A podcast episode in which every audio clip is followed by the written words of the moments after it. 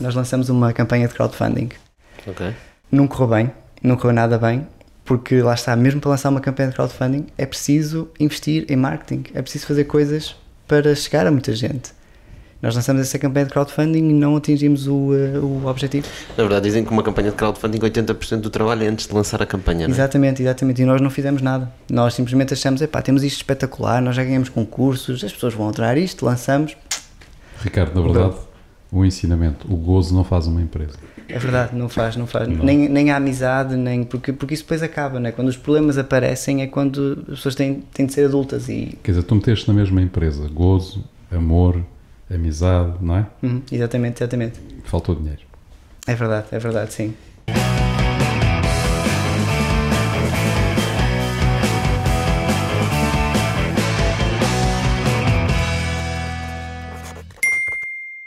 Bem-vindos a mais um Bitalk, o podcast de negócios à portuguesa.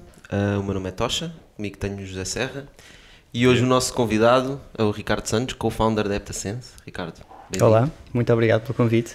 Bem-vindo. Ah, vamos falar de várias coisas hoje, mas eu queria começar, vamos começar pelo início.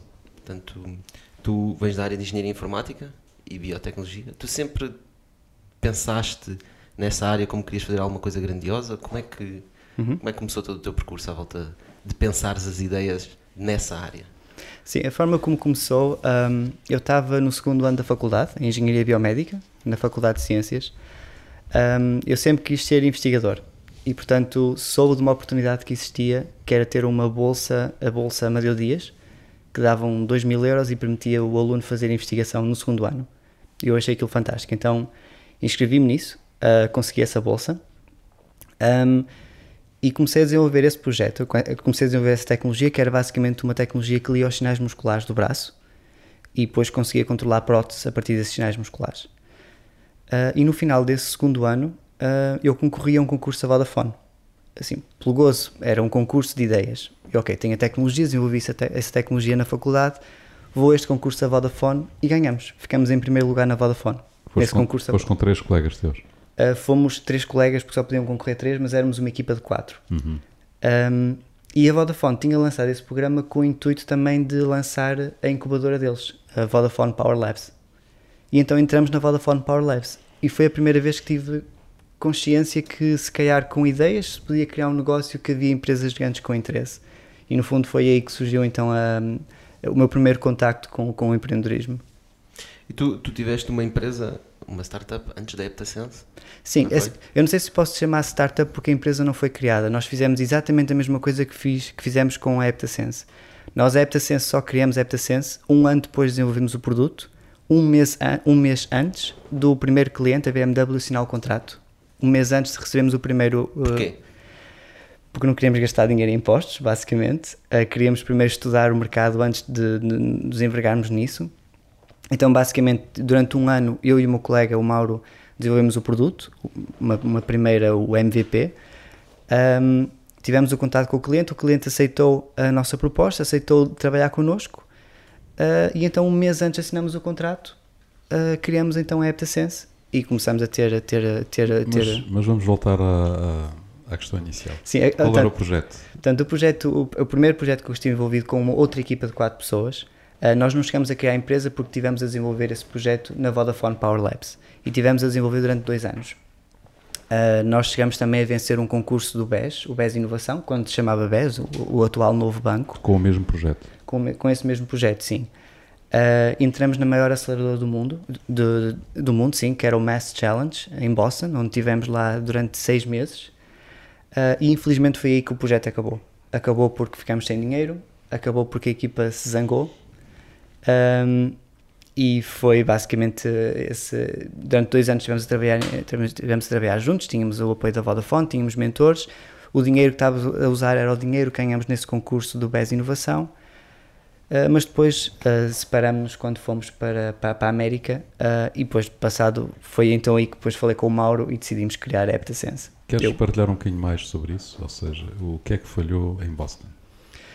Uh, bem, é, é Porque muito... assim, vocês sim, ganharam dois, ganharam dois prémios na prática, tiveram na Vodafone. exatamente, sim. Depois, em termos também da, da- da- do BES Inovação, eh, são aceitos num, num programa bastante prestigiado e que podia dar grande feedback e ajudar-vos muito. Uhum. Sim, E é nesse momento alto, digamos assim, que as coisas aterram.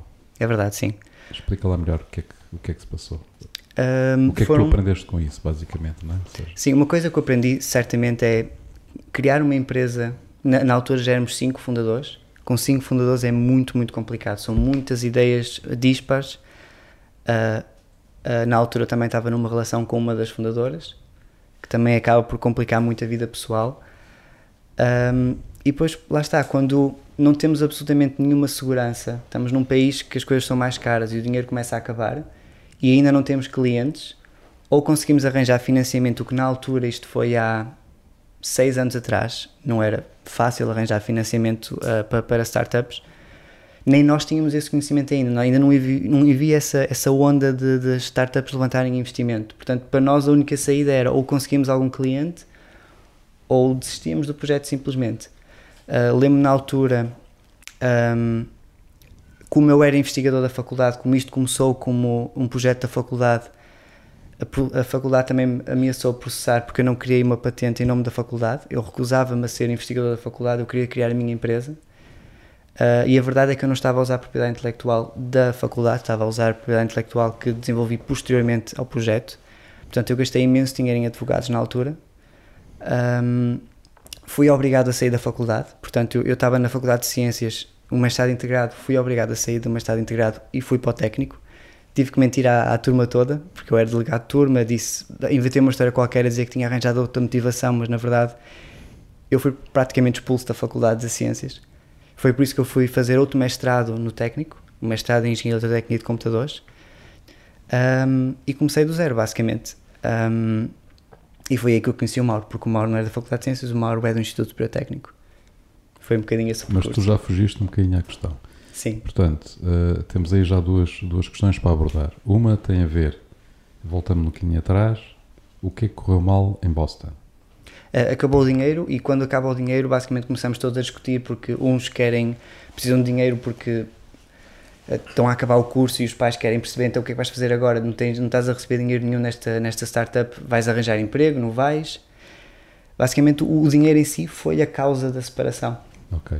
Eh, em que medida é que esse programa de aceleração vos podia ter ajudado mais? Sabendo aqui- hoje aquilo que tu já sabes, não é? Pôs-nos em contacto com excelentes, excelentes empresas. Nós uh, tivemos a reunir na sede da, da Honda, de- da empresa Analog Devices, onde nos ajudou a perceber que aquele projeto podia ter potencial, mas só teria potencial se nós de facto tivéssemos dinheiro para criar o produto final. Um, Pôs-nos em contato com essas empresas e ajudou-nos a perceber como é, que, como é que elas funcionavam, no fundo. Foi aí que eu ganhei muito conhecimento do que é que eu precisava de fazer para, para criar um projeto com uma empresa, o que é que eles procuram, como é que é a interação de uma startup com uma empresa grande como essa. Mas já não tínhamos recursos, já não tínhamos recursos para lá ficar. Se fosse hoje, Uhum. com os conhecimentos que tu já tens, Sim. portanto, e na mesma situação em que tu estavas, o que é que terias feito diferente? É, Aí éramos obrigados a levantar investimento. Criar uma empresa de hardware Agora conseguirias levantar investimento? Ou seja, eh, era possível, sim. se calhar na altura falhou-vos, faltou-vos essa capacidade? Sim, sim, sim, sim, sim, sem, sem dúvida, sim. Ainda, ainda éramos muito, muito inexperientes. Uh, sem dúvida precisávamos de levantar investimento para criar, porque ele era hardware, não é possível fazer como é AptaSense, que com o nosso conhecimento fizemos tudo com os nossos, com, com, com, com aquilo que nós sabemos, mas uma empresa de hardware é muito, muito complicada. E depois era, era uma empresa que de certa forma mexia um bocadinho, com, portanto mexia com os sinais musculares da pessoa, é uma coisa que também tinha parte médica envolvida. Portanto, é, é, a meu ver, era um projeto muito, muito difícil de avançar. Ah, Não achas que vocês tiveram algum, alguma inexperiência no facto de pensarem que o dinheiro que tinham ia ser suficiente para fazer o que vocês estavam a fazer? Porque eu conheço, por exemplo, a área da hardware, são coisas que demoram muito tempo. Uhum. Ah, na área médica as coisas também demoram muito tempo, não é? Imagino que o prémio que vocês ganharam seria curto e por isso acabou o dinheiro. Não- Sim. vocês não foram se calhar um bocadinho inexperientes em pensar que o dinheiro que tinham ia ser suficiente para fazerem a primeira venda? Sabes que eu, eu olhando para trás, eu acho que nós tínhamos. Era mais o, o gozo de estarmos a fazer uma coisa nova, nossa. Nós nunca tivemos a ambição de fazer dinheiro. Nós só começamos a, a ficar preocupados com isso quando o dinheiro começou a acabar. Nós nunca tivemos aquela coisa de agora estamos a falar com a Analog Devices, com a Honda, com a Samsung, vamos já pedir 50 mil para trabalharmos com eles. Não, nunca se- sequer fizemos uma proposta, porque era o, o gozo nós estamos a ver uma coisa nossa, com empresas grandes interessadas e o dinheiro acabou e depois aí começamos a olhar. Ah, uh, lançamos uma. uma Esqueci-me dessa parte. Nós lançamos uma campanha de crowdfunding. Ok. Não correu bem, não correu nada bem, porque lá está, mesmo para lançar uma campanha de crowdfunding é preciso investir em marketing, é preciso fazer coisas para chegar a muita gente. Nós lançamos essa campanha de crowdfunding e não atingimos o, uh, o objetivo. Na verdade, dizem que uma campanha de crowdfunding 80% do trabalho é antes de lançar a campanha, não é? Exatamente, exatamente. E nós não fizemos nada. Nós simplesmente achamos, epá, temos isto espetacular, nós já ganhamos concursos, as pessoas vão adorar isto, lançamos. Ricardo, na verdade, o ensinamento, o gozo não faz uma empresa. É verdade, não faz, não faz. Não. Nem, nem a amizade, nem. Porque, porque isso depois acaba, né? Quando os problemas aparecem é quando as pessoas têm, têm de ser adultas e. Quer dizer, tu meteste na mesma empresa gozo, amor, amizade, não é? Uhum, exatamente, exatamente. Faltou dinheiro. É verdade, é verdade, sim. Mas há aí um tema que tu. Diz, diz, diz, eu sei que vais falar das universidades, não é? Exatamente. Uh, há um tema que tu abordaste que é muito interessante. Uh, e, no fundo, tu entraste em ruptura com a universidade. Uhum. No momento em que tu estavas a, a, ser mais inovador e estavas a fazer coisas inovadoras, entraste em ruptura com a universidade. Uh, hoje, como é que avalias essa experiência e o, que é que está mal aí? O que é que, o que, é que não funciona? Um, bem, sério. Repara que as universidades, devia... as universidades à partida são, são o local do saber, não é? Sim, sim, sim, sim. Deviam eu, eu não sei se eles continuam com essa, com essa, com essa abordagem, porque uh, no momento em que eu saí da faculdade, no mestrado os alunos eram todos obrigados a assinar um documento em que se envolvessem lá alguma coisa que teria que pertencer à faculdade. Se eles ficaram com tanto medo daquilo que eu fiz, como se tivesse sido uma coisa fora do, do normal, uh, que, que, tentaram mudar o paradigma, mas eu acho que já não fazem isso, acho que já, já morreu. Mas acho que as faculdades deviam de ajudar mais os alunos, mas não tanto no agarrá-los e deixá-los ali presos. Uh, eu, eu, por causa disso, eu deixei de ter amor pela, pela faculdade. Eu, eu, quando acabei a licenciatura, antes de acabar a licenciatura, a Universidade de Nottingham ofereceu-me o doutoramento sem eu passar pelo mestrado. Sim. Eles queriam que eu fizesse doutoramento sem fazer o mestrado. E eu recusei, porque eu não, eu, não, eu não quero estar a trabalhar muitos anos para a faculdade, fazer investigação, para depois, na verdade, pertencer tudo à faculdade e nem sequer pensar em um negócio. Num, ia morrer tudo ali. E, eh, e foi aí que eu desprendi-me completamente. O que é que a universidade podia fazer diferente por exemplo, no teu contexto, com a tua Sim. experiência, o que é que devia ter feito e que não fez? Apoiar, apoiar, Mas apoiar. no concreto, no concreto. Sim, no, no, primeiro não, não, tentar sugar a propriedade intelectual, obrigar as pessoas a fazer eh, patentes para criar uma relação eh, com a, com a faculdade obrigatória. Nós não somos obrigados a fazer uma patente, a criar uma, algo que depois ficamos dependentes de pagar à faculdade durante vários anos a não ser que seja uma coisa óbvia que estejamos a gastar recursos da faculdade, que não foi o caso, gastar recursos e a faculdade esteja a investir forte naquele projeto, aí concordo, claro. Mas não é esse o caso, só para a faculdade ficar bem vista em relação aos alunos, não precisa, não precisa de fazer isso, basta apoiar, basta, basta, basta ajudar o aluno naquilo que ele precisa. Se não há investimento da faculdade, não precisa de haver essa ligação durante vários anos, porque uma patente dura 20 anos, para que essa relação? Não, não faz sentido. É uma relação obrigatória que, que não, não precisa. É pior que um casamento, já viste? Claro, claro, claro, claro.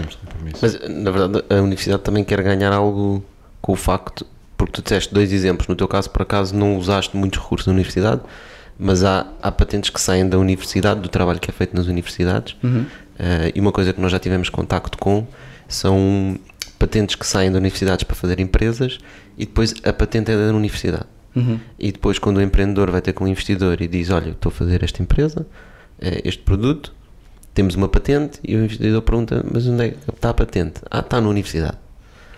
Isso é mau às vezes. É logo um no. Exatamente. Portanto, um investidor é, então eu vou investir numa empresa que nem sequer é a tua patente. Exatamente, exatamente. É? E, portanto, eu acho que o que faria sentido é as, as, as universidades ficarem com uma possibilidade de ficarem com uma pequena parte da empresa, por exemplo. Sim, por exemplo, por exemplo, hoje em dia a Faculdade de Ciências tem o Tech Labs, acho que é assim que se chama, portanto, que ajuda os próprios spin-offs que saem da, da, da Faculdade de Ciências. Uh, não sei hoje qual é a relação que eles têm uh, com, Mas é, com acho elas. que já é isso que fazem. É já é isso que fazem. Nós temos a experiência com uma das startups uhum. e efetivamente eles conseguiram chegar a acordo com, com a faculdade no, no, sentido de eles terem uma participação na startup. Ok, ok. Em troca da patente. Sim, sim. É que repara. É, e é o, é o modelo correto. E é assim que deve ser. É assim que deve ser. Porque também há os outros modelos que são tentados, que é em vez de. Uh, portanto, para passar, para passar a patente para a empresa, eles terem que pagar. Uhum. Terem que pagar 100 mil euros ou 200 mil euros, ou seja, que é ridículo porque isso também não funciona. Claro, claro. Nenhum investidor vai dar dinheiro, para, vai, vai investir numa startup para depois ela pegar nesse dinheiro e entregar à universidade para, para pagar a patente. Quer dizer, não faz sentido. Sim, O sim. investidor, quando dá o dinheiro para a startup, é no sentido dela, dessa startup poder desenvolver o produto ou poder desenvolver o negócio, ou no fundo, demonstrar que é possível que aquilo funcione, não é? Não é para pagar desenvolvimento da- feito no âmbito universitário. Concordo, concordo. Portanto, sem, nosso- sem dúvida que nesse, nesse caso, o melhor é efetivamente as universidades negociarem uma percentagem pequena na startup pelo facto de cederem a patente que foi realizada por aqueles investigadores e por aqueles, Exatamente. por aqueles eh, founders, não é? Portanto, da, da, da empresa. Exatamente. No nosso caso nem sequer havia patente ainda. Eles queriam-me obrigar a fazer uma patente. Queriam obrigar, não havia empresa, não havia patente. Queriam-me obrigar a fazer uma patente e deixar registado que as patentes futuras iam estar ligadas à universidade com o argumento que eu tive lá a começar. E eu achei isso tão ridículo que eu recusei. E foi esse, no fundo, a causa da, da separação. Ricardo, como é que é este mundo do empreendedorismo, eh, esta magia à volta, à volta do, da vida do empreendedor? Como é, que tu, como é que tu sentes isso? Como é que tu descreverias? Ahm, nunca, é, nunca é aquilo que nós imaginamos no início, quando nós quando vemos outras empresas parece estar a entender que temos uma ideia fantástica e o caminho é, temos uma ideia fantástica, recebemos investimento e a partir daí é sempre a crescer. Ah, não é, não é, não é toda essa, essa realidade, porque há, há muito trabalho, mesmo essas empresas são muito bem sucedidas. Por exemplo, quando ouvimos falar de uma Uber, esquecemos que eles já têm muitos anos para trás antes de virem a ser conhecidos. Ahm, e eh, epá, essa, essa realidade do dia a dia, o, o, o, o, conseguir crescer, pois é quando nós contratamos pessoas, garantir que essas pessoas estejam confortáveis, que, que, que possam ter um futuro na, na Sense, que não temos a prejudicar ninguém. Nós já tivemos pessoas que estavam grávidas, já tivemos pessoas que, que, que casaram durante o tempo que trabalharam na Sense e é aquela, é aquela coisa de nós temos pô-los primeiro do que nós próprios, não é? Nós, eu e o Mauro, digo sem vergonha nenhuma, não é? Portanto, quando nós desenvolvemos o produto antes da empresa não ganhámos dinheiro nenhum. No primeiro ano que criamos a empresa ganhámos o salário mínimo de gestor, que é cerca de 300 euros, 400, durante um ano. E eu vivi em hostéis durante um ano e meio. Mas, mas faz, foi essa a, a motivação, nunca tive essa, essa ideia de tenho uma ideia fantástica, vamos agora levantar investimento para garantir que conseguimos sobreviver eh, e sermos felizes durante esta altura. Mas muita gente fala disso, muita gente fala que a vida de empreendedor é difícil e as pessoas hoje em dia, e já há alguns anos, quando vão para a vida de empreendedor, já sabem, "Epá, isto é uma vida difícil, etc. Hum. Mas quando lá chegas, ainda assim, ou seja, tu não consegues perceber até lá estares. Ainda mais, sim, Sentiste sim. isso? Houve algum episódio assim que tu tiveste em que tiveste que abdicar de algo? Acho que esse é um caso bom, não é? Quando viveste em hostéis, tiveste de abdicar de algo em prol da empresa, em prol das pessoas, em prol do, do crescimento da empresa. Uhum. Ah, Ah, sim, sim, perfeitamente, perfeitamente. Uma, uma coisa que tem. A coisa não é tão simples, tipo, quando a empresa está a precisar de dinheiro, nós não podemos simplesmente ir ao banco e eles vão nos emprestar dinheiro. Quando a empresa começa, fica sem dinheiro, temos de ser, tem de ser os fundadores a, a largar o dinheiro deles para garantir que durante aquele mês está tudo a correr bem. Felizmente já passamos essa fase.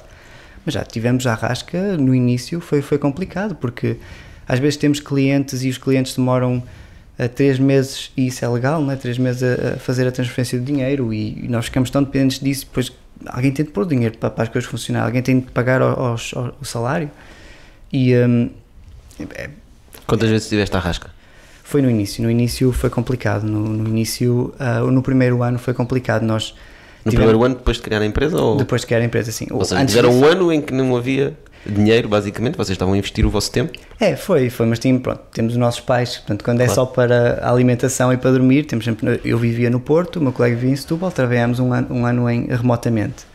Mas pronto, éramos minimamente, estávamos minimamente bem. Mas no primeiro ano da- empresa foi complicado, nós tivemos o primeiro cliente, ah, depois obviamente às vezes fazemos mal, maus investimentos na empresa, ah, ficamos, podemos ficar sem dinheiro, tentamos ao máximo que o banco nos emprestasse dinheiro, foi muito, muito difícil, nenhum banco nos emprestava dinheiro, estou a falar de 20 mil euros, que parece, na verdade não é muito, não é? Ahm, Os bancos não emprestam dinheiro a startups. pois, pois, exatamente, exatamente. Não há receita. Nós conseguimos passar de seis meses ah, e, e pronto, isso depois ajudou-nos, salvou-nos salvou um bocadinho, mas depois a partir daí felizmente correu, correu tudo Conseguiram bem. ir buscar, portanto, dinheiro a um banco, Sim, sim, sim. mas com avais e coisas desse género que foram buscar a outro sítio, não é? Como é que o banco Ti- avaliou o vosso risco? ah, tivemos que pôr coisas Pessoais. pessoais, né? sim. Portanto, nós tivemos sempre que pôr o nosso nunca foi provavelmente uma coisa feliz, um mundo cor-de-rosa. Nós tivemos sempre que nos pôr à frente de tudo o resto para conseguir que as coisas funcionassem. E, tu, e vocês, quando criaram a empresa, foi exatamente porque tinham um cliente e queriam começar a cobrar ao cliente. Exatamente, exatamente. Nós recebemos, nós um mês antes do cliente pagar, foi quando criamos a empresa, recebemos, arranjamos um escritório em Lisboa e eu mudei-me para cá, foi quando comecei a ir para hostes e um, começamos também a contratar pessoas, começamos a fazer a coisa a sério. Portanto, isso foi em 2017 que vocês criaram a Em empresa. 2007. Portanto, vocês começaram a trabalhar na ideia em 2016, tiveram um ano, 2017 criaram, Exatamente. criaram a Heptasense e já agora, já que estamos a falar da Heptasense, podes-nos explicar um bocadinho o que é, Hum? o que é que faz, qual é que é o objetivo? Sim, o, o que nós fazemos na, na Heptasense é um software para câmaras de segurança. Nós já fizemos um pivô antes. A verdade, a primeira versão do produto, um ano antes, não é esta agora.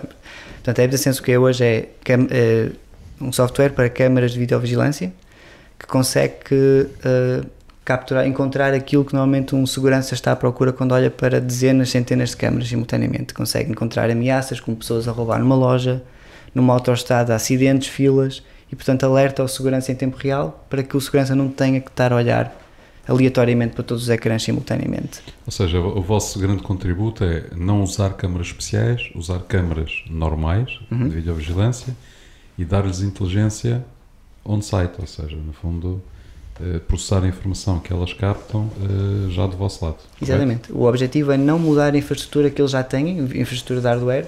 O nosso software funciona com as câmaras que eles têm hoje e otimizamos assim a segurança deles. É interessante saber eh, como é que vocês fazem vigilância da concorrência, ou seja, como é que vocês seguem o que é que está a ser feito nessa área.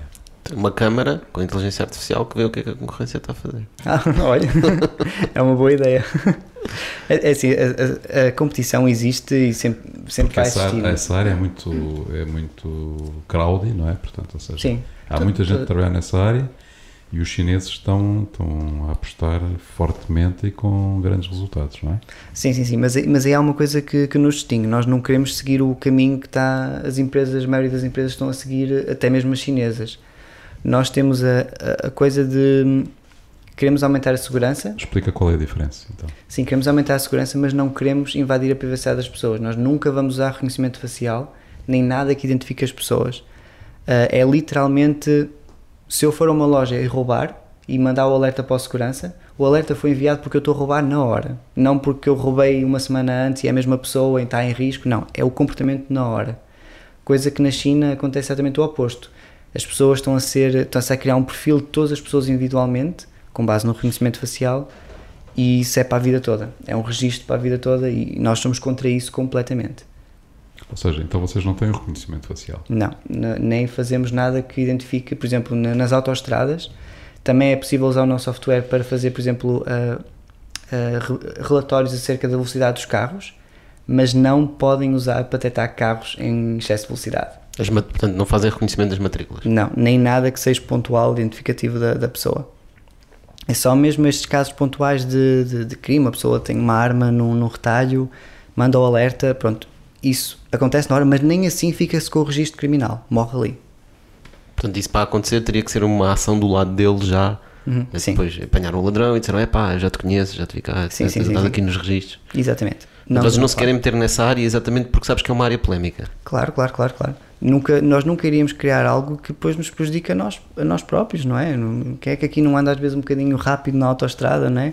Sei que se nós, se nós pensamos isto em ah, vários sensores de, de, de radares para apanhar pessoas em excesso de velocidade, mas se puséssemos isto em todas as câmaras, que existem basicamente uma câmara a cada 2 km, estávamos, estávamos feitos Neste momento, enquanto estamos a falar, já houve quem reduzisse a velocidade no, no- do seu carro, na autoestrada. Não, mas não, não se precisa preocupar com o AptaSense, não, não, não vamos contribuir para isso, de maneira nenhuma. Por acaso estavas a falar na China eh, que eles estão a fazer os reconhecimentos faciais. Na verdade, é qualquer pessoa que vá à China. Tu agora, quando entras na China, tens que fazer todas as impressões digitais de todos os dedos, Pois. portanto, 10 impressões digitais e tirar uma fotografia. E essa fotografia é para reconhecimento. Pois isso é, isso é, isso é- nós, nós somos completamente contra isso. Eles estão a criar esses perfis, esse social credit system, não só para pessoas como para empresas. Mas isso, isso para, nós é, é- para nós é uma loucura. É horrível quando. Porque a grande evolução que existe na tecnologia hoje em dia é muito baseada em filmes. E basicamente, sempre que vemos um filme que achamos esquisito, na altura que aquele filme sai, sabemos que vai agora haver uma empresa a começar a desenvolver aquilo. Porque é isso que acontece. Isso aí é baseado no Black Mirror, completamente. Mas também tem algumas coisas boas.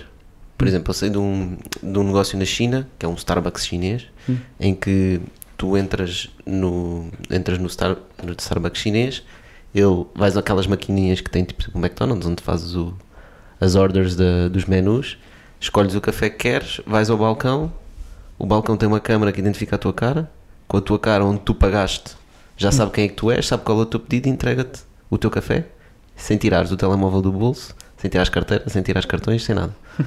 Portanto, também tem algumas coisas boas. A questão é que está aqui no limite entre quando é que uma coisa é útil e simplifica a nossa vida e quando é que ela começa a entrar na nossa privacidade. Claro, Que claro. não é uma questão na China. Porque se há coisa que eles não têm é RGPD, portanto a proteção de dados na China, o governo chinês acha que nós somos um país e portanto toda a gente tem que partilhar tudo para o bem de todos. Na Europa é diferente. E se calhar é por isso que tu estavas a falar, tanto as empresas chinesas não as vês como um- uma ameaça, porque o tipo de tecnologia que eles fazem é baseado noutro tipo de cultura, noutras crenças. Sim, é? sim, sim. E que na Europa isso tem que ser abordado de uma forma diferente. Sim, a, a Europa e a América. A América está a seguir o caminho da Europa, felizmente. Uh, pensava que ia ser exatamente o contrário, mas não. Uh, a América está a seguir o exemplo da Europa. Uh, não, não estamos a pensar expandir para, para, para a Ásia neste momento, uh, mas sim, de facto, a cultura é completamente diferente. Obviamente, existe competição também na Europa que também se preocupam com a privacidade. Aliás, eles têm de fazer, têm de cumprir com o GDPR. Um, mas lá está, nós, quando, quando uma pessoa cria uma empresa, começa, começa a perceber-se que competição vai existir sempre. Todas as empresas têm competição, é impossível não existir. É, o que interessa mais é, é a relação com, com o cliente, é, é ter a capacidade de perceber qual é o próximo passo, porque hoje em dia a evolução tecnológica é tão rápida que não podemos ter o mesmo produto durante dois anos. Temos de ter o mesmo produto e mais alguma coisa. Temos de estar sempre a construir mais alguma coisa. E é isso que nós fazemos. Basicamente, ao falar com os clientes, percebemos que a próxima fase é esta e começamos a expandir nesse, nessa direção. Já que estás a falar nisso, eu queria falar de uma coisa que é, há bocado falaste de um pivot. Uhum.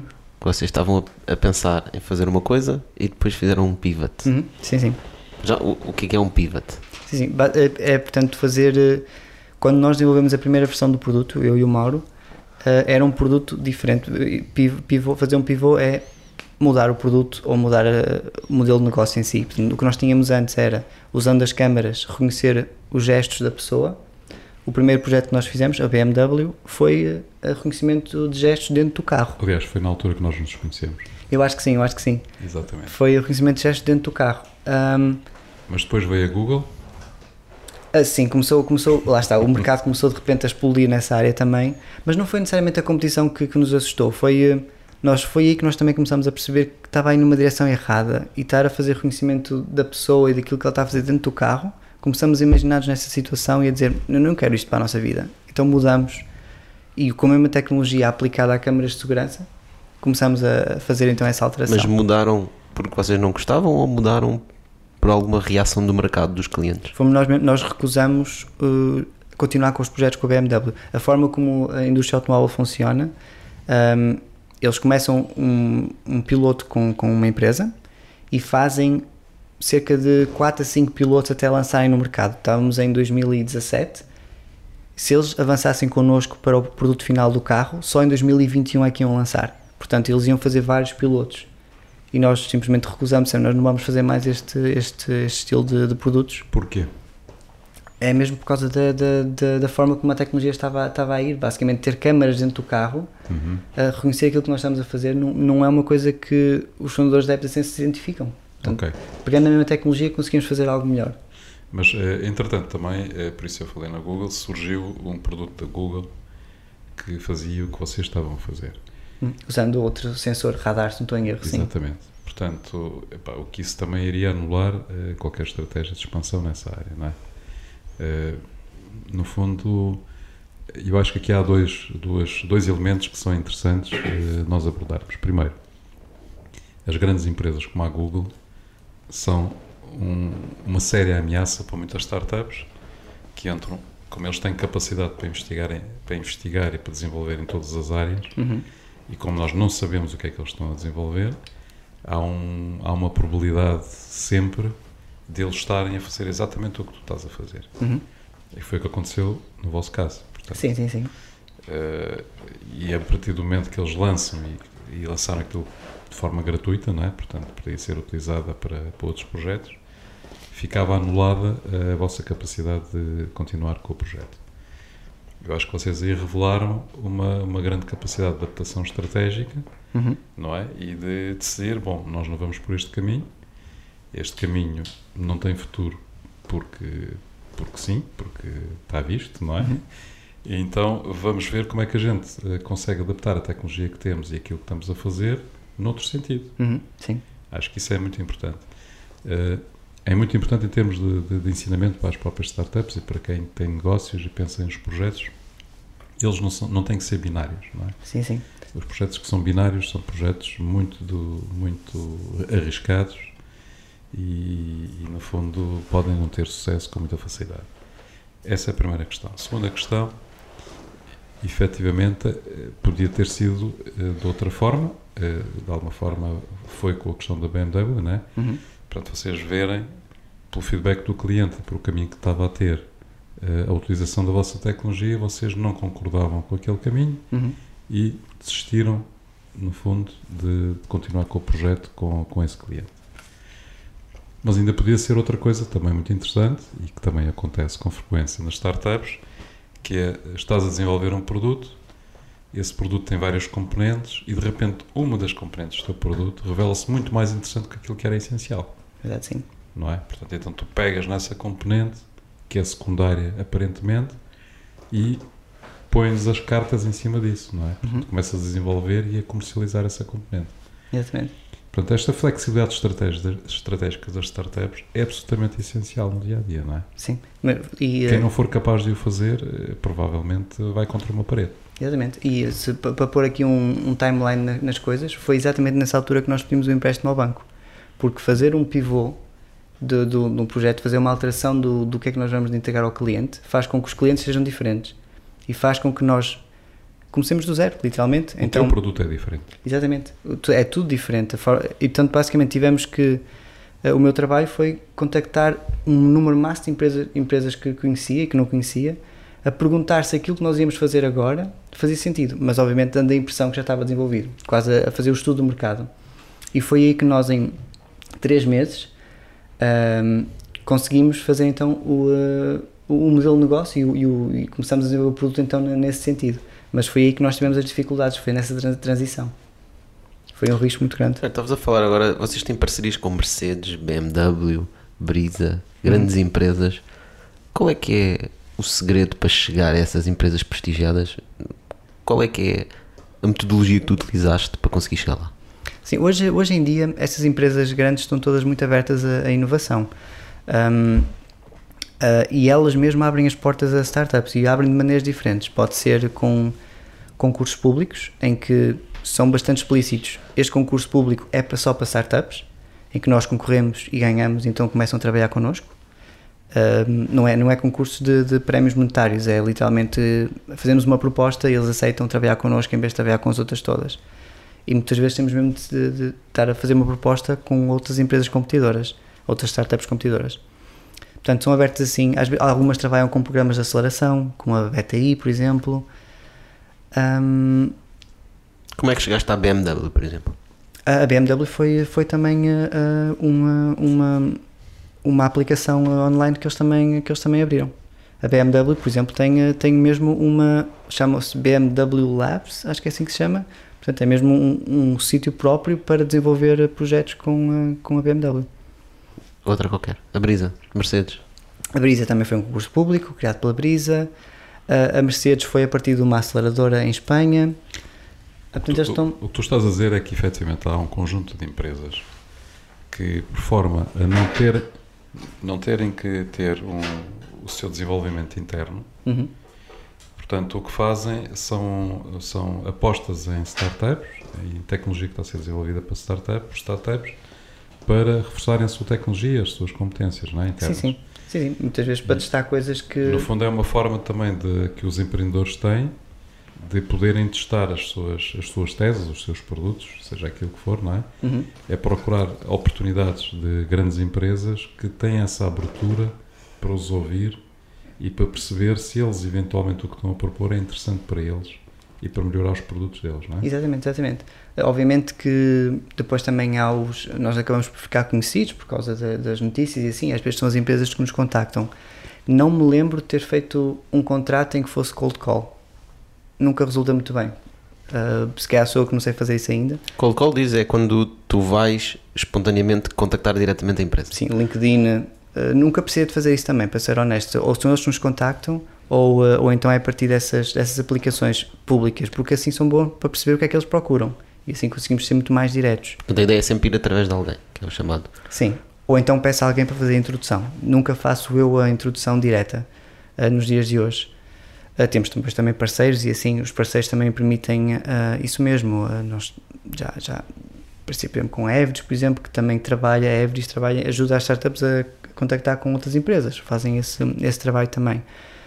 e acho que é a melhor maneira de conseguir chegar a um, a um cliente. É... Diz-me uma coisa, o primeiro, o primeiro grande cliente que vocês conseguiram e que estavam para fechar contrato, quão pronto estava o vosso produto?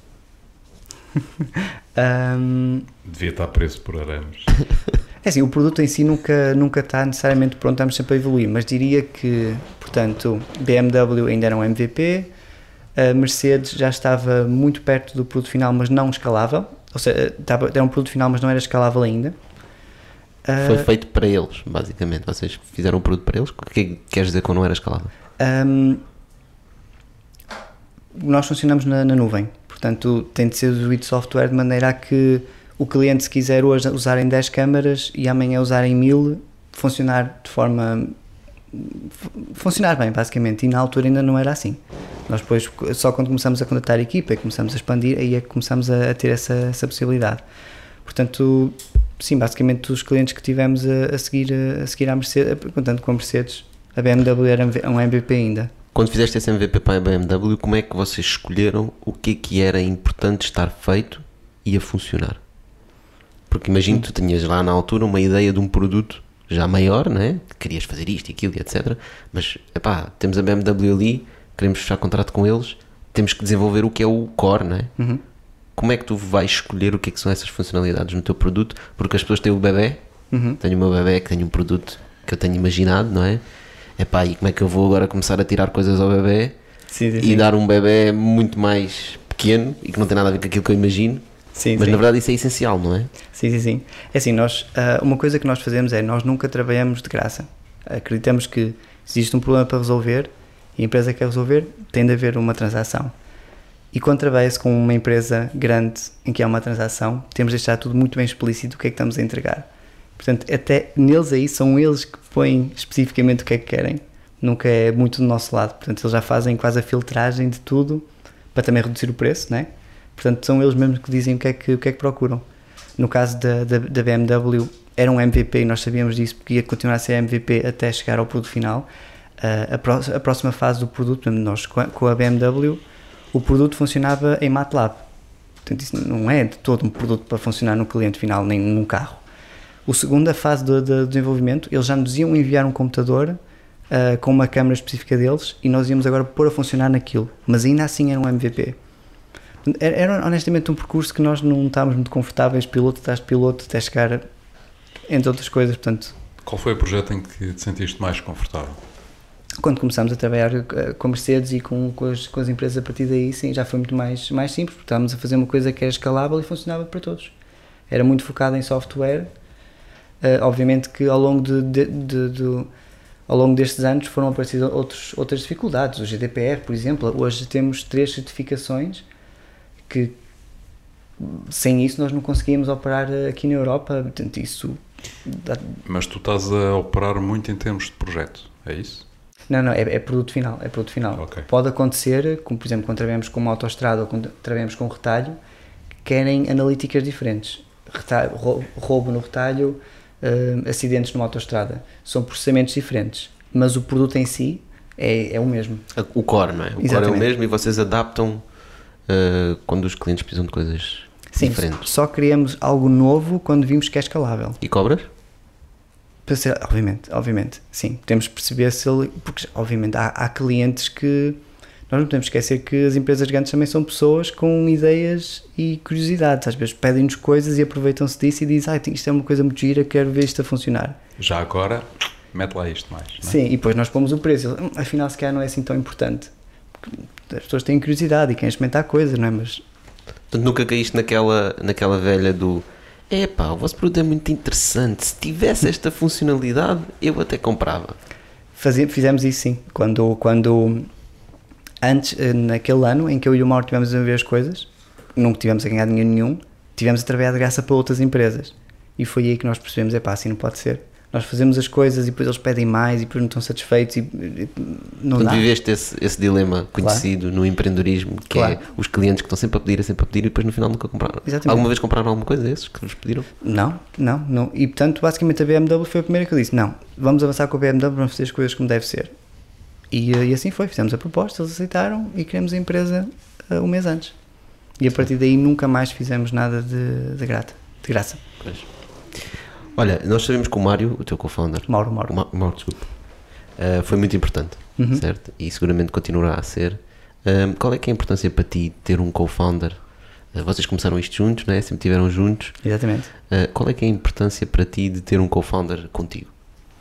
Ah, é bastante importante, especialmente quando ahm, nós naquele ano que tivemos a trabalhar só nós, à, à distância, remotamente, foi aí que nós percebemos que ambos queríamos a mesma coisa, porque ele na altura ele estava a trabalhar num banco e ele obviamente tinha de trabalhar muitas horas por dia para conseguir fazer as duas coisas, trabalhar no banco e trabalhar na, na, na Heptasense. E foi aí que nós percebemos a, a- as motivações que estava por trás de cada um, ahm, aquilo que nós realmente queríamos e, para, para tomar decisões, obviamente, não estamos sempre de acordo, mas é quando nós não estamos de acordo que percebemos como é que cada um funciona e como é, como é que discutimos e tudo mais. Eh, sem dúvida que nós temos. As dificuldades têm, têm de ser uma coisa partilhada, porque é muito difícil fazer estas coisas sem. eh, sem Como é que sem- vocês dividem? Como é que se dividem? Há alguma área em que tu estejas mais e o Mauro esteja noutra?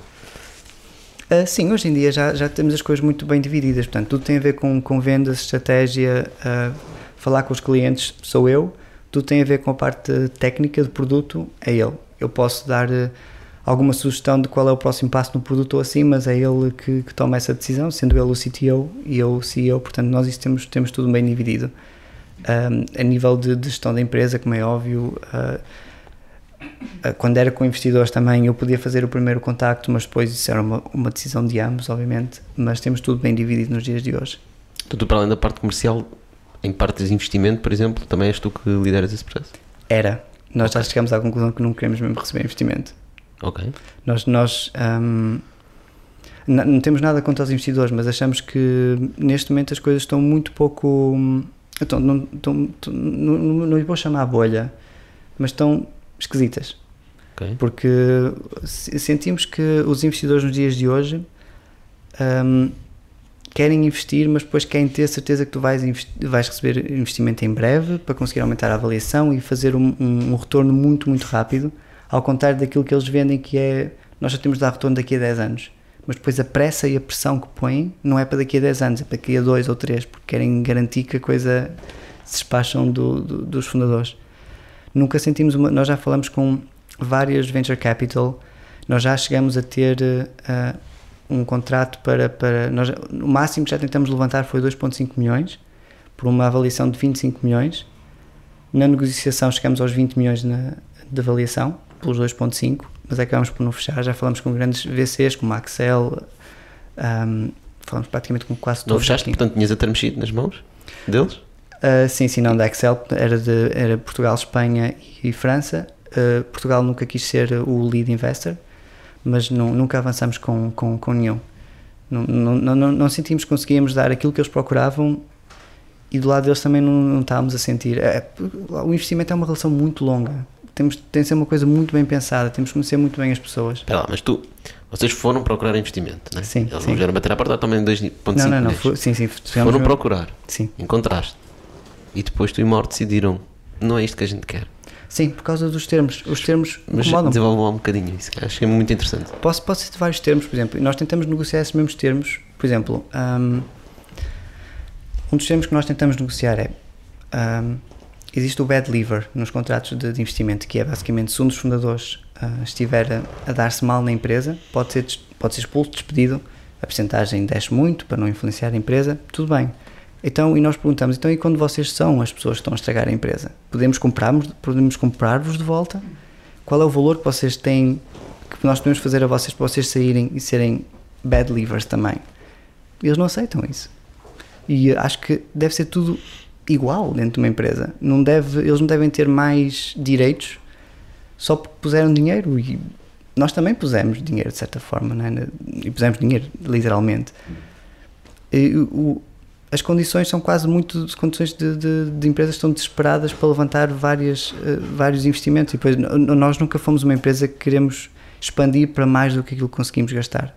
Se nós pedimos 2.5 milhões quando levantamos a, próxima ronda nós vamos ser uma empresa lucrativa, vamos continuar a ser lucrativos como somos hoje não é suposto levantarmos uma segunda ronda de forma desesperada, porque nós crescemos com 2,5 milhões e agora estamos a gastar tanto que temos mesmo que levantar uma, uma, segunda ronda de 10 milhões, por exemplo.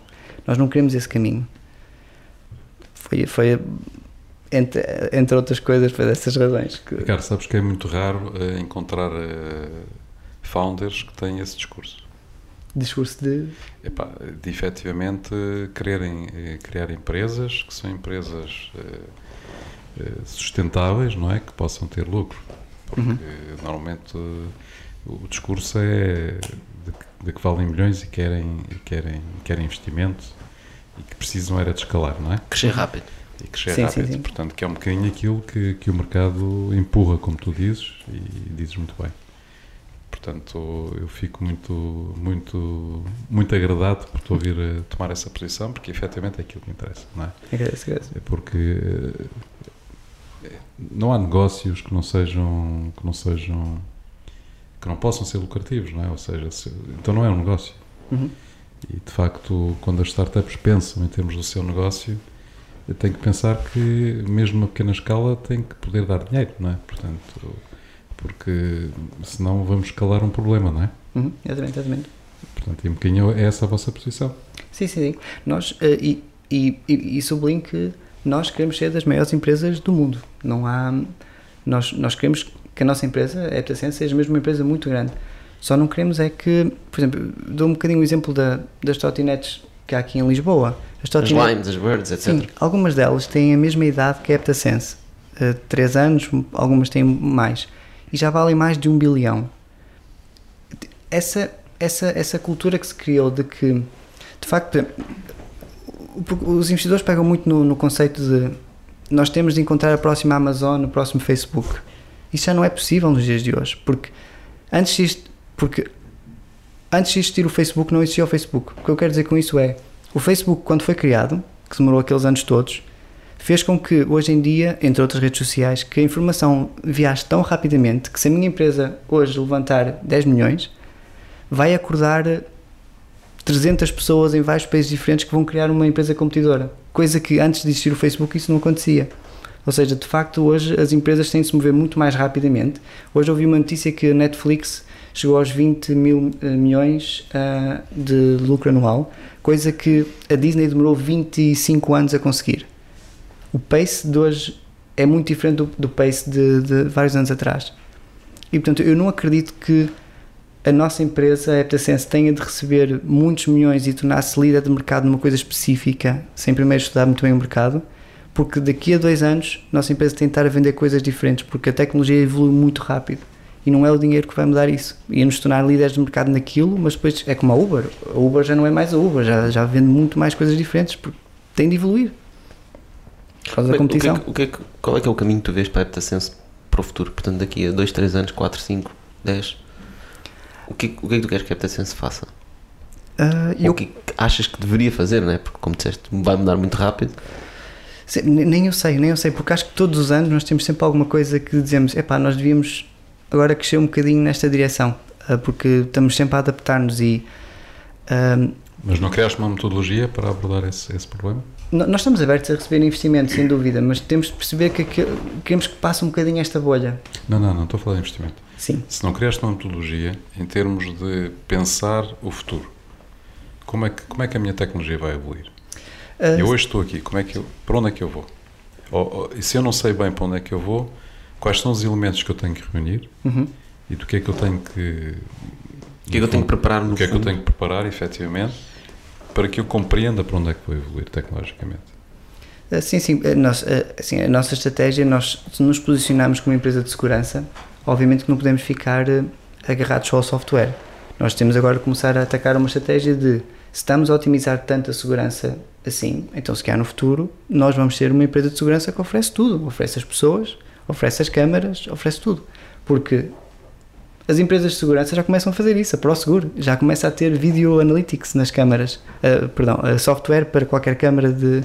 Ou seja, as empresas hoje tentam fazer tudo e a nossa empresa também tem de conseguir estar preparada para fazer esse tudo. Portanto, quando nós arranjamos um cliente, temos de estar preparados para que um, outros serviços que eles tenham venham a competir com o nosso só porque sim.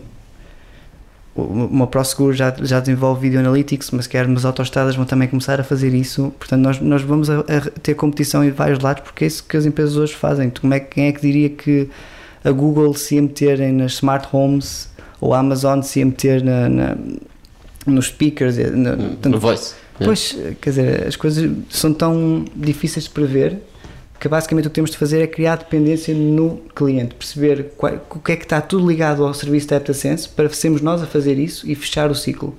Ricardo, mas na fase em que vocês estão, em termos, em termos de negócio, uhum. já tem que começar a pensar eh, como é que fazem vigilância de mercado.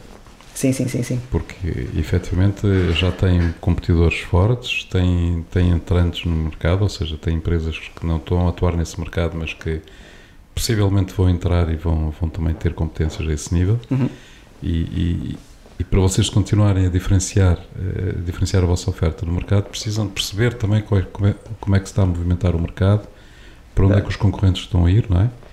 E terem desenhado a partir daí uma estratégia para a definição do vosso produto futuro. Uhum. Sim, sim, sim. Estás sim. a ver? Ou seja, uh, pá, isso requer, requer inteligência, não é? Claro, claro, claro e vigilância, portanto, isso se calhar é uma metodologia que vocês têm que começar a trabalhar efetivamente a partir de agora, não é? Sim, sim, sem dúvida, sem dúvida. Uh, como, como ainda, como ainda um, enquanto não tivermos uma equipa bem estruturada, bem, bem grande, basicamente. Uh, Quantos é que são vocês neste momento? Nós ainda não conseguimos passar de 5 pessoas, já temos o escritório para 12, portanto o objetivo é ver se conseguimos chegar a esse número. Quanto é que já angariaram já agora? De... de investimento? Nós nunca recebemos investimento. Ok. Nunca, nunca, nunca, nunca não recebemos nenhum. O, um, não sei se pode considerar investimento. Nós conseguimos o Data Pitch um, o ano passado, 100 mil euros, mas é, um, o Data Pitch foi, uma, foi, foi um teste de mercado basicamente. Foi o dinheiro, nós tivemos que gastar nós 100 mil euros para recebermos os 100 mil euros deles, para desenvolver um produto, uma extensão do nosso produto. Desenvolvemos com clientes eh, e depois mostramos as faturas e recebemos então os, os, o, o reembolso não sei se pode considerar investimento, mas pronto, é, é, obviamente foi uma boa ajuda para testar o mercado nessa, nessa área. Basicamente o que nós desenvolvemos foi, a extensão foi em vez de detectar coisas com câmaras, agora usar os dados para prever o que vai acontecer antes de acontecer. Portanto, mais uma vez aqui estamos a fazer aqui o, o estudo e a perceber até onde é que isso faz sentido para, para o Prediction, não é? Exatamente, exatamente. Lá está, também existe competição. Mas o que a competição não tem é o serviço completo como nós estamos a oferecer. Não é? Portanto, competição vai sempre existir. Não estás a dizer é vocês preverem o comportamento, por exemplo, de um ladrão numa superfície comercial que está a ter comportamentos que eventualmente parece que ele vai roubar. Uh, é, dá nesse sentido, mas o que nós fizemos foi numa autoestrada, em vez de detectar acidentes ou detectar animais na estrada, de, de prever que vai haver um acidente ou um animal na estrada uh, daqui a um dia ou daqui a uma hora devido às condições envolventes, seja o fluxo de tráfego, seja o, o, as condições atmosféricas, prever que vai acontecer aquele incidente. Ok, isso é interessante. Bom, isso leva-nos aqui para um campo diferente, que é o tema da inteligência artificial. Uh, nós aqui já abordámos um, um, um, aspecto que é uh, algumas questões, uh, diremos assim, morais em termos de utilização da tecnologia, não é? Portanto, quando tu dizes, eu não quero que, que a BMW utilize a minha tecnologia para ver o comportamento das pessoas dentro do carro, portanto, logo eu não estou dentro desse projeto. Mas vai, alguém vai fazê-lo. Portanto, de certeza que a BMW já arranjou quem o faça. Claro. Portanto, temos aqui um, um, problema real. Assim como a questão da, da China, não é? que o Tocha estava a abordar qual a posição dos chineses sobre a matéria, que é completamente diferente daquela que vocês defendem. Portanto, e os chineses estão a desenvolver essa tecnologia de reconhecimento facial e, e de certeza que vão exportá-la e que vão, e vão usá-la em todo o mundo, de uma forma ou de outra. Hum, portanto, por um lado, do ponto de vista estratégico, tu estás, estás a, a, a prescindir de uma entrada no mercado. Uhum.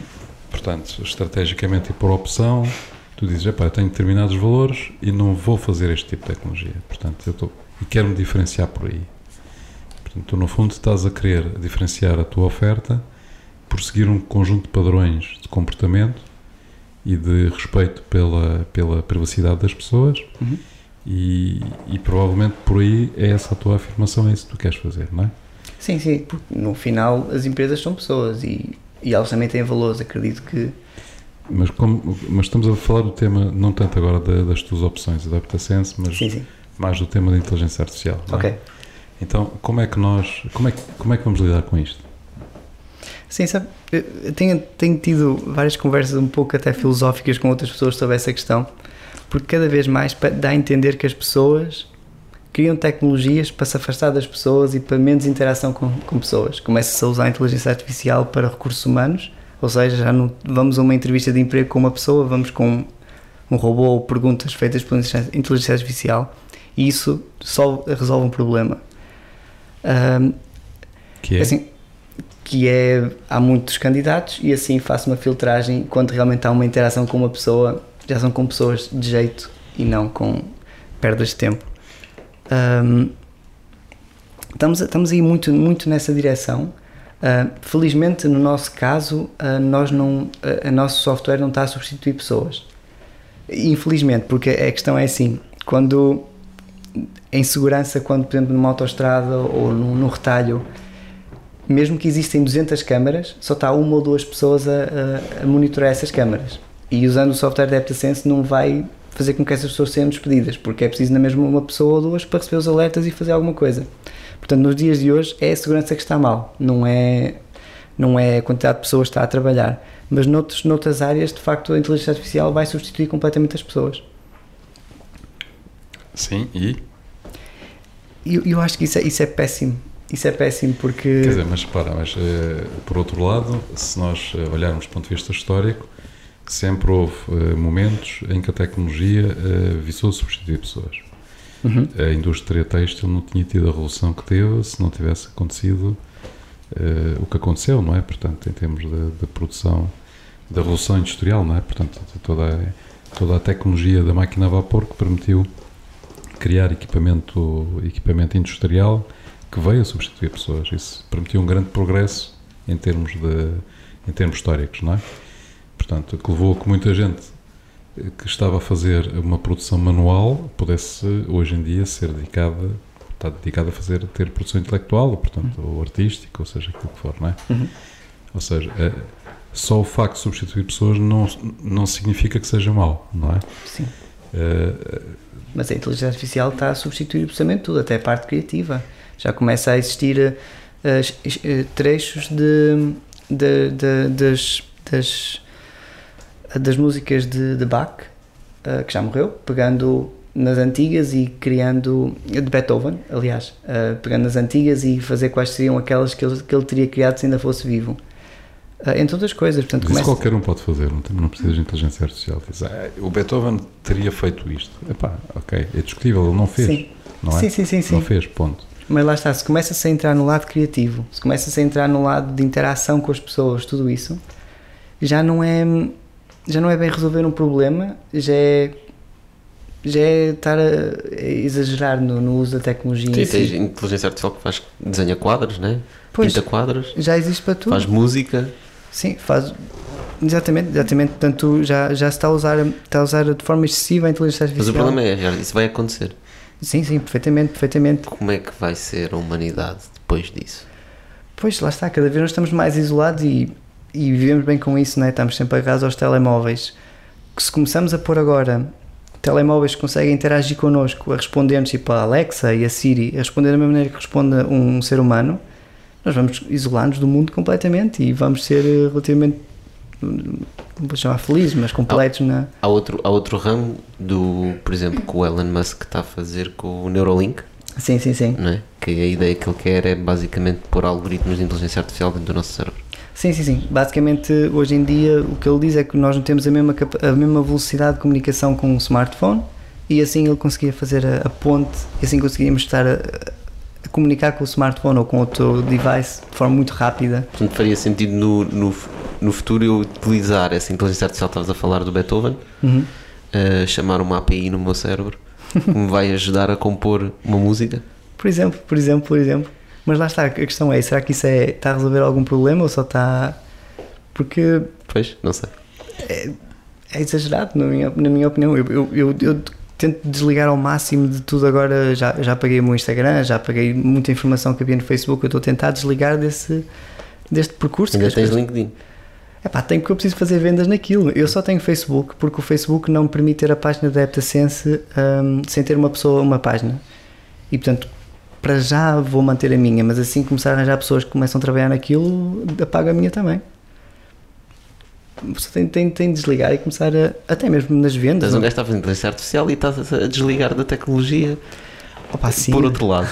Quer dizer, eu, eu não, eu não vou, eu não vou virar. Eu, eu, eu gosto, gosto de ir, a, de ir a bons restaurantes e estar confortável num hotel e tudo mais, mas hum, no que toca à interação com pessoas é importante nós não perdermos esse, esse tato. Uma, uma coisa que eu, que eu evolui ao longo do tempo que o, que o empreendedorismo me deu foi como comunicar com uma pessoa, porque eu sou uma pessoa mais, mais tímida, um bocadinho mais catada, não, não costumo fazer muita, muita festa, mas isto ajudou-me imenso a como perceber as pessoas e lidar com o comportamento delas.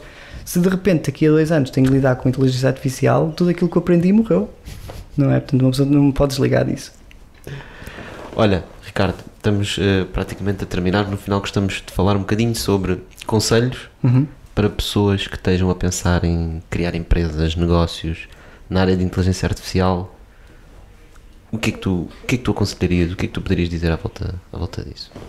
Assim, hoje em dia existem muitas ferramentas que já podem testar as ideias deles. ah, já é possível criar sites e tudo mais sem, sem envolver programação. Portanto, uma pessoa já pode pôr no mercado o produto antes de existir, te- testá-lo, ver se funciona, antes de se meter nesta, nesta, nesta aventura. Ah, e mesma coisa com a inteligência artificial, existem muitas ferramentas para isso. Ah, estejam, e para estarem preparados com que vai haver dificuldades. Ah, Lá porque a ideia é boa, lá porque temos um sorriso bonito, não é isso que vai fazer a empresa trabalhar connosco. No fundo, estás a dizer é que já existe muita coisa feita, Uhum. não vale a pena começar a programar aquilo de low level. Claro, claro, qualquer pessoa, mesmo sem, sem ter hum, conhecimentos na área, na- ser engenheiro, por exemplo, já consegue criar um produto, hum, um MVP, não um produto final, mas testá-lo eh, e levá-lo ao mercado. E que no fundo o MVP é o mais importante, que, portanto, para testar o conceito que estás a, a tentar im- impor no mercado, não é? Colocar no Exatamente. mercado. Uh, portanto, existem formas fáceis de o fazer. É uma questão de Exatamente. bom senso, não é? Quer dizer, eh, as pessoas às vezes estão muito apaixonadas pela sua ideia. Uhum. E, e isso, isso às vezes tolhe o raciocínio, não é? Portanto, e a visão. O que Exatamente. tu sim. estás a dizer é, epá, meus amigos, não vale a pena, é melhor ser um bocadinho mais humildes, testem a vossa ideia no mercado, vejam se funciona. Se funcionar, então ponham, a, ponham as cartas aí, não é? Claro, claro. se não sim. funcionar, não percam tempo e pensem noutra ideia, não é? Exatamente. É uma questão de bom senso. E porque nos dias de hoje eh, os investidores já nem investem em ideias. Já houve uma fase que era assim, mas agora investem. É preciso ter um bocadinho de, de- já de tração. Portanto, obrigatoriamente têm de, de conseguir. Há alguns que conseguem eh, investimento com PowerPoints. É verdade, sim. Às vezes já tem um passado, ou então pronto, tem alguma coisa que Sim, faça ter tem um confiança. passado. É. Sim, Algo que traga a confiança do, para não ter que existir tração. Mas first time founders, portanto, pessoas que estão a começar mesmo, Uhum. é essencial agarrar nessas ferramentas que estás a dizer, fazer uma coisa simples. exatamente. Às vezes exatamente. utilizando o WhatsApp. Há N exemplos de pessoas que começaram com WhatsApps, com Google Sheets, com Excel. Uhum. E testar, testar, testar, testar. Testar É e mudar. Portanto, aquela palavra que falámos hoje, pivot. Pá, Uhum. Especialmente no início, pivot a toda a hora. Muda, muda sempre. Uma pessoa nunca consegue ir com a ideia inicial a- a- até, até ao fim. Até ter o primeiro contrato, nunca vai com a ideia in- inicial. Muda sempre alguma coisa. Ótimo. sim. Excelente. Obrigado. Bom, vamos à frigideira. Já conheço a praxe. Sim, praxe, sim. temos aqui uma frigideira para ti. Eu vou aqui com o bife. A gente adora o bife. Força, podes abrir. Temos que fazer vários bifes. Bem passado, mal passado. Mal passado, ainda, ainda sou um bocadinho à antiga, não, não virei Então lê. Então a pergunta é: ah, se pudesses fazer uma regra que toda a gente teria de seguir, qual seria? Ahm, epá, é ser, ser, ser pá, respe- respeitarem os outros, basicamente. Acho que essa é. é- não, nunca, nunca. Porque as pessoas hoje em dia vivem muito no mundo delas e acham que aquilo está tá certo, é assim, tem esta experiência. É possível. É, é, Devia-se pôr no lugar da outra pessoa, tentar perceber qual é a motivação daquela pessoa, porque é que ela está a fazer aquilo e, e respeitá-la dessa, dessa maneira. Ok, portanto, sem impor, impor visões, as tuas visões e perceber que toda a gente tem vivências diferentes Exatamente, e exatamente. que a razão por uma pessoa estar a fazer uma coisa que nós, se calhar, nem concordamos, Uhum. se calhar tem toda a razão de ser, com base nas Sim. vivências que ela teve e nos propósitos que tem na vida. Exatamente, exatamente. O contexto é, é muito importante, sim. Parece-me bem. Bom, o Bitoque fica por aqui hoje. Hum, se acham que essa, esta conversa tem valor para alguém, pá, por favor partilhem, porque essa é a ideia, não é? Também chegar a mais pessoas a quem isto possa ser útil. E nós voltamos para a semana com mais um episódio. Ricardo, muito obrigado por teres vindo. Muito obrigado pelo convite, gostei E- imenso. Obrigado a todos. Obrigado. Até à próxima.